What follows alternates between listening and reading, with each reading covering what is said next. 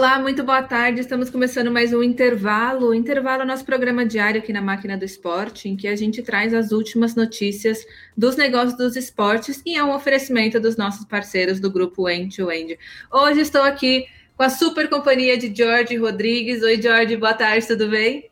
Tudo bem, Mari, a honra é minha. Mas, ó, muito bom ter essa abertura feita por você. Fiquei assim, envaidecido. Ah, que bom. A gente tenta, né, mimar os convidados.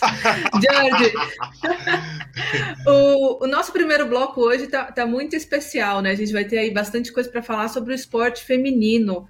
Começando aí falando de uma campanha nova da Vivo, que criou um bot no Twitter, que para cada é, notícia publicada agora nos Jogos Olímpicos, referindo ao esporte masculino e alguém mencionar esse bot, eles vão colocar uma matéria direcionada ao esporte feminino.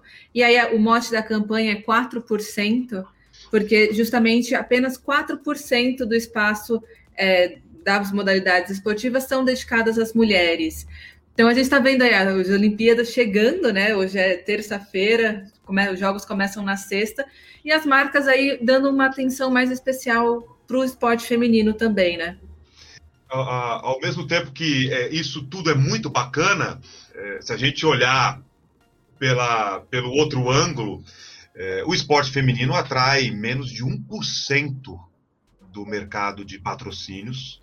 Então a gente observa um outro ângulo. Aliado a isso, pegamos uma expoente como a Marta, desde 2019, ela busca por um patrocínio justo, digno para a história da Marta, para o presente da Marta. Ela não quer ganhar como Messi ou Neymar. Ela quer ganhar como Marta, pelo que ela representa como Marta para o esporte feminino e para o futebol feminino. Então, se a gente começar a linkar esses pontos, uma ação como essa é sensacional, sem dúvida. Mas que ela marque, assim como outras, uma jornada de crescimento sustentável quando a gente olha para a mulher no esporte. Né? Que não seja mais uma ação isolada. E você, como mulher, é, a, a, pode até é, falar melhor do que eu, mas esses pontos, eles são chaves, que sejam realmente campanhas que criem um ambiente sustentável para a mulher no esporte, não só dentro das chamadas quatro linhas, mas como fora também. Sim, e que tenha verdade nisso, né? Que não seja só mais uma campanha só porque é uma coisa que está na moda. A gente viu muito disso no orgulho é, LGBTQIA, de muitas marcas que acabaram embarcando nessa e virou mês e acabou a campanha. É, acabou a conscientização. conscientização. E a então, recorrência, realmente... né? E a recorrência Exato. de tudo isso. Como, como você interliga tudo isso para construir um ecossistema da mulher no esporte, um ecossistema sustentável, dentro e fora, como eu comentei? das quatro linhas. Bom, vamos para a nossa segunda notícia hoje, falando da Adidas, que a Adidas lançou uma coleção, uma, fez uma ação inédita com produtos feitos exclusivos para as mulheres. Elas pegaram aí, se uniu a três dos quatro clubes que eles se que eles patrocinam aqui no Brasil, Cruzeiro, Flamengo e Internacional, e estão lançando uma linha de produtos feitos exclusivamente para mulheres. O São Paulo dessa vez não resolveu participar do projeto. E agora eu posso falar como mulher que é muito difícil achar produto feito para gente, é, de time, principalmente time de futebol. Você vai procurar camisa em loja, não tem. Você tem que comprar uma masculina pequena, porque as femininas geralmente não têm, e quando tem, são muito raras de achar e é difícil. Então a gente vê aí, e a Adidas criou essa campanha justamente porque está comemorando 30 anos da primeira Copa do Mundo de futebol feminino, que foi em 1991 lá na China, e usou é, três jogadoras que participaram daquele mundial para fazer a campanha de divulgação. É, e pra, eles querem mostrar a força e a garra das mulheres no esporte, que já, que já ajudaram muito e continuam ajudando a, a fazer o esporte crescer bastante. É, na verdade, essa campanha ela se interliga a outra, como você comentou. Então, o meu comentário, ele, eu vou ser repetitivo. Então, para não ser repetitivo, ele é autoexplicativo. Mais uma ação muito bacana, sem dúvida. O que você comentou é uma verdade. Nós não encontramos produtos, é, ainda mais de futebol, né? É, quando a gente fala o foco na mulher. Poxa, é um mercado incrível e muito mal explorado, mas que isso tudo esteja com esse olhar da construção de um ecossistema para a mulher no esporte, um ecossistema sustentável, tanto dentro quanto fora das quatro linhas. E isso é fundamental. Nós falamos agora, mais uma vez, fora das quatro linhas. Né? Nós estamos falando de produtos, nós estamos falando de patrocínios, né? de ações. Agora, os dois estão interligados. E é esse olhar que nós temos que ter cada vez mais. Senão, vai ser como você falou, mais uma ação pontual. É isso. Vamos, vamos agora para o nosso girinho com o Eric Beth. Vamos para Tóquio. Vamos para Tóquio. Vamos para Tóquio. Vamos para Tóquio.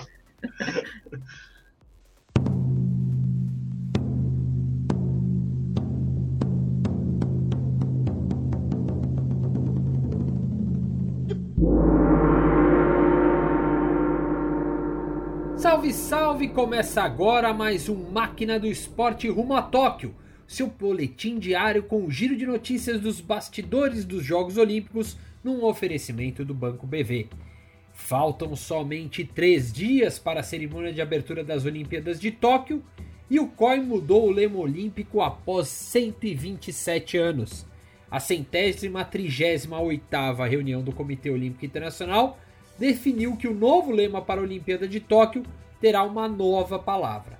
A expressão em latim sitius altius fortius, usada desde 1894, ganhará a companhia da, da palavra communiter.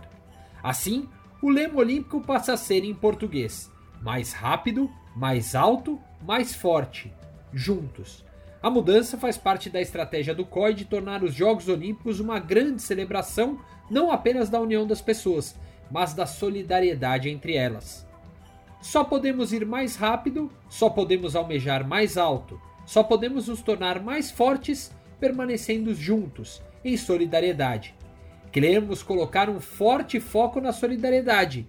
Isso é o que a palavra juntos significa, declarou Thomas Bach, presidente do COI, ao colocar para votação a mudança. A alteração foi aprovada por unanimidade. E por falar em unanimidade, quem segue faturando com a fama olímpica é o Usain Bolt. Dono de oito medalhas de ouro em Olimpíadas, o velocista jamaicano segue faturando com a fama adquirida no passado. Recordistas dos 100 e 200 metros rasos do atletismo, ele é o novo embaixador da marca de cerveja Michelob Ultra, do grupo AB InBev. O acerto foi anunciado às vésperas da Olimpíada de Tóquio. Bolt, assim, segue faturando com a fama adquirida nas pistas mesmo após a aposentadoria depois do Rio 2016. Em Tóquio, será a primeira vez desde que ele estraçalhou recordes desde Pequim 2008 que os jogos não contarão com o simpático jamaicano. Já no Brasil, é das mulheres. Os Jogos Olímpicos representarão um marco para o esporte brasileiro. Pela primeira vez, a delegação do país terá um maior equilíbrio na proporção entre homens e mulheres. Além disso, a presença feminina na Olimpíada tem sido celebrada pelos patrocinadores. Várias empresas têm se apoiado na imagem das brasileiras para as campanhas de marketing relacionada ao esporte. A Vivo, por exemplo, fez uma campanha em mídia para dizer que só 4% da cobertura esportiva é dedicada a esportes femininos. Numa forma de manifesto, a empresa de telecomunicações pede para que a mídia valorize mais as mulheres. Além da propaganda em vídeo, a marca lançou uma campanha no Twitter para engajar os torcedores neste apelo. Já a MRV fechou com um time de 12 embaixadoras para as Olimpíadas. Além disso, a construtora criou uma campanha em que o torcedor pode conquistar prêmios se participar de ações e empreendimentos da empresa.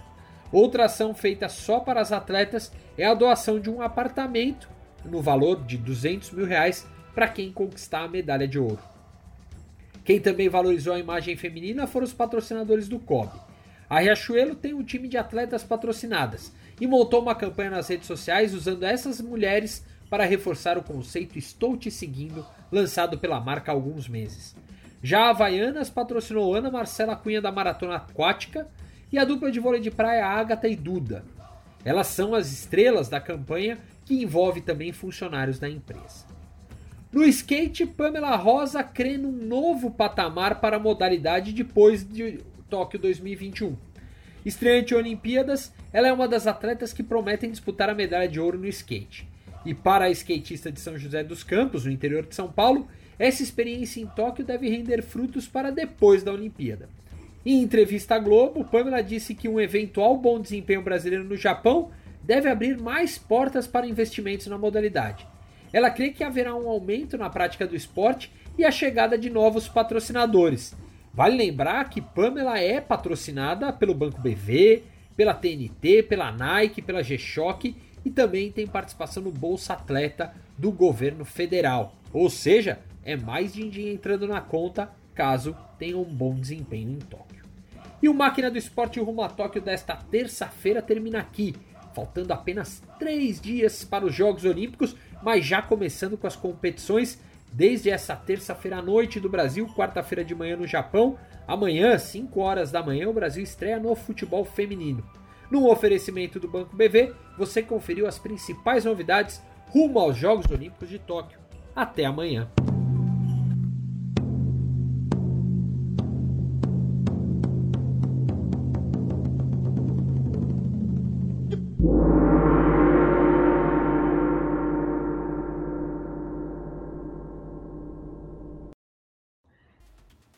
Bom, Jorge, estamos de volta e agora vamos para as nossas notícias internacionais, agora com novidade do Usain Bolt, né, que é o novo embaixador global da marca de, cerveja Michelob Ultra. Desculpa se eu pronunciei esse nome errado, eu não sou uma grande consumidora de cerveja.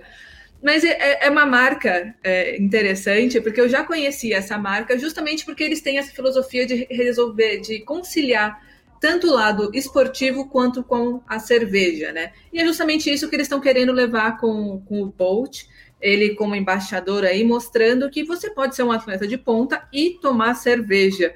Estão trazendo aí, a gente já teve esse ano outros, outras participações especiais de combinações especiais, digamos assim, de marcas novas, né, assim que a gente conhece e com esporte, que a gente viu o Messi com o hard rock e agora o, o Bolt com, com a Michelob. É, mais é, mais um, uma ação que envolve o Bolt, ele mesmo já aposentado, é, sem dúvida mostra como ele é um fenômeno, né, principalmente nesse pós-carreira. O fit com a o posicionamento da marca tem total encaixe com, com ele. E é uma marca muito interessante, porque ela é a segunda mais vendida nos Estados Unidos. Ela perde apenas para Bud Light, né? E já estava sendo testada aqui no Brasil em Florianópolis e agora eles vão ampliar para todo o território nacional. O que me chama a atenção, até porque eu não, não bebo cerveja, né? Eu, máximo ali um copo de água e um meu suquinho de melancia. Só que olhando para isso, é, por exemplo, eu fico, eu, eu estou é, parando para pensar, eles vão ter que encontrar um, um, uma forma de chamar a cerveja de uma maneira mais, é, ela tem que ser mais cair no gosto popular com o próprio nome também, né? Porque, por exemplo, quando a gente fala Bud, né? Você não, você não fala, eu quero uma Budweiser, eu quero uma Bud. Agora, Michel Lobby Ultra, eles vão ter que. Talvez ela vire Ultra. Ó, oh, me dá uma Ultra. Aí vai ser bacana. Isso talvez é algo para eles pensarem, né? Mas os marqueteiros da, da, da cerveja são muito mais competentes do que eu. Mas é realmente difícil, né? Eu não, eu não sabia pronunciar o nome da marca. Bom, Jorge, já Eu também não conhecia assim. essa marca, viu? Eu não conhecia. Ah, eu já eu... tinha ouvido falar. É, eu não conhecia, não conhecia. É, a gente tava, já falou bastante aqui, né, da, do retorno das pessoas aos estádios e competições esportivas, mas etapas aí ao redor do mundo continuam sendo canceladas justamente por causa da pandemia. A mais recente agora, que está aí na berlinda de ser cancelada ou não, é a etapa de MotoGP na Tailândia, que pode ser adiada pelo segundo ano consecutivo. Eles estão, os, os políticos de lá, né, os, as entidades governamentais estão tentando chegar numa solução, mas para eles é melhor que não aconteça o GP do que aconteça com portas fechadas. Eles disseram que para eles não é interessante economicamente que o, a corrida aconteça as portas fechadas e eles não, eles não querem que isso aconteça, então vai ficar para o ano que vem de novo. Lembrando que Singapura, né, que é bem do lado, cancelou a corrida de Fórmula 1 esse ano, também por causa da pandemia, e já tem aí outras, é, outros países que estão começando a se movimentar realmente para voltar a conter o número de contágios. Né? É, o Covid ele expôs, entre outras coisas, um cobertor curto, né, entre economia e saúde pública, né, fica o famoso stick e puxa.